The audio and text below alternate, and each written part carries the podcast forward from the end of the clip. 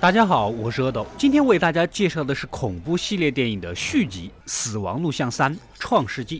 故事跟《死亡录像一二》是同一个魔鬼附身传染的大背景下，但又是独立的另外一拨人身上发生的事儿。一开始，在某个婚礼的举办现场，一个得了帕金森综合症的小伙用摄像机拍摄中，因为画面抖得我差点吐了。我现在十分想念电影前两部的摄影师啊！院子里七大姑八大姨的聚在一起唠嗑，不断的有人赶过来，一派祥和欢乐的社会主义气氛。这时，男主的叔叔维克多也来了，但是镜头不经意扫到这个叔叔的手好像受了伤。询问中得知，原来是被狗咬到的。在他如此惬意的笑容下，你对狗做了什么？这个时候，新娘也来了，也就是女主，果然秀外慧中，一看就是个很好调教吧，一个很好相处的萌妹子。教堂仪式结束了，大家开始狂欢，愉快的玩耍。电影放到这里已经四分之一的时间过去了，而现在也到了转折的地方。这个时候，男主的叔叔，也就是那个被狗咬的那个维克多，跑到了二楼，眼睛里散发着诡异的红光，情绪兴奋，流露出涩涩的表情，好像是吃了什么万艾可之类的神秘药丸一样。紧接着脚底一滑就摔了下来，男主的大表姑过去扶他，结果这叔叔抬头就是一咬，还喷了旁边二舅姑一脸的血，然后在场外受到感染的工作人员也就冲了进来，见人就咬，场面瞬间失控。不用说，必然是这个叔叔被咬之后将感染带到了这里。男主几个人逃进了厨房里，受感染的丧尸也不断的想要破门而入。他们选择从通风口逃走，不过通风口比较小，那个巨胖的婚礼摄影师决定留下来。啊，这也不是他自愿的，通风管道根本就塞不进他的胸围，更就不谈腰围了。从黑暗的通风管道摸索着出来，看到一只丧尸在散步，看来感染后情绪比较稳定了。在警车旁，男主本想借着对讲机报警的，哪知道里面还藏了一个丧尸，突然就窜起来，抱着男主的头就准备咬。丧尸也学会阴人了，居然蹲草丛。幸好人多，虽然有惊无险，但是触动了警报，招来了其他的丧尸。男主几个人又开始逃跑。三人逃到了教堂，原来还有一群幸存的人躲在这里，但是婚礼的新娘，也就是女主却不知所踪。这时喇叭响起来，传来女主的声音，告诉男主她怀孕了，这个迟来的喜讯。说着说着，声音就断了，这下男主是着急呀。无论如何都得去救这娘娘回来，花了不少钱娶的。这时候，一个大叔告诉男主，麦克风的位置就在中央控制室，女主肯定就在那里。男主此时鼓起勇气想要去救女主，但是自己肉体凡胎，就这么出去，光有勇气怎么行呢？这个时候一瞟眼，旁边不正好放着一堆中世纪铠甲吗？只要穿上不被咬，就一切问题就解决了。穿上铠甲，瞬间化身黑化后的亚瑟，今年最流行的设定。男主顶着盾就出发了。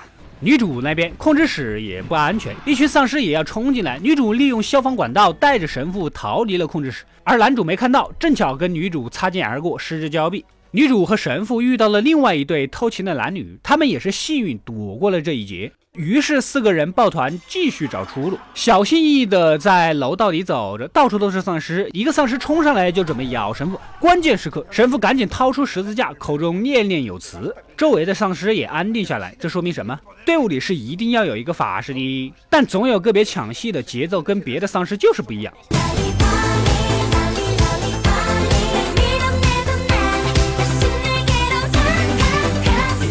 接下来，他们在一个房间遇到了带孩子玩的海绵宝宝。有些人可能要问了。都什么时候了，还穿这种衣服，是不是要找死啊？海绵宝宝也说了，他里面没穿裤子，也不方便脱啊。这外国人的不良癖好也是多。红衣小马甲想要拉着女主离开，可女主想一想自己老公不知生死，不愿意独自求生，准备回去找男主。捡起旁边的电锯，女主就跟追来的丧尸混战起来，凭借趁手的武器和内心爆发的强大的查克拉，解决了追来的丧尸。而男主那边又找回到了厨房，跟那个第一个被感染的叔叔又混战起来，用一个鸡蛋搅拌器口爆。了叔叔，同时切蛋糕用的大宝剑也出现在了眼帘。有了大宝剑，就可以跳向目标击飞并召唤圣印。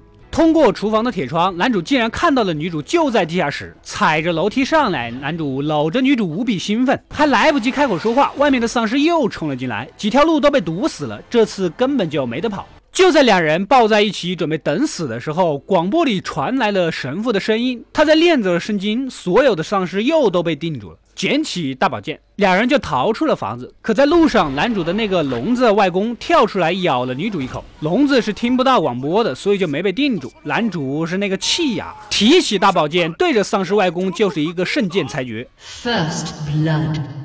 女主让男主砍掉她的手，虽然煎熬了一番，为了让老婆活着，还是砍了下去。两人到了门口，男主看到老婆状态似乎不对，好像还是被感染了。外面用喇叭喊着不准出去，可男主不接受这一切，仍然执意抱着女主出去求救。到了外面，一大批特警和防疫人员死死地盯着他们俩。男主此时已经把生死看淡了，在铂金的段位里，什么坑没碰到过？纵使自己大宝剑人头无数，最终不过还是要死。深情的男主跟女主最后一次舌吻起来，女主彻底变异，咬掉了男主的舌头。此时两人也都变异，被警察给打死了。故事到这里就结束了。这部电影基本上是独立于《死亡录像一二》的，虽然血腥恐怖，但是又多了些许幽默和搞笑，而且后半段还放弃了第一人称录像的视角。某电影评分网站有很多人批评这一做法，我倒是觉得前半段的手持摄影已经算是致敬和承袭了前两部的精髓，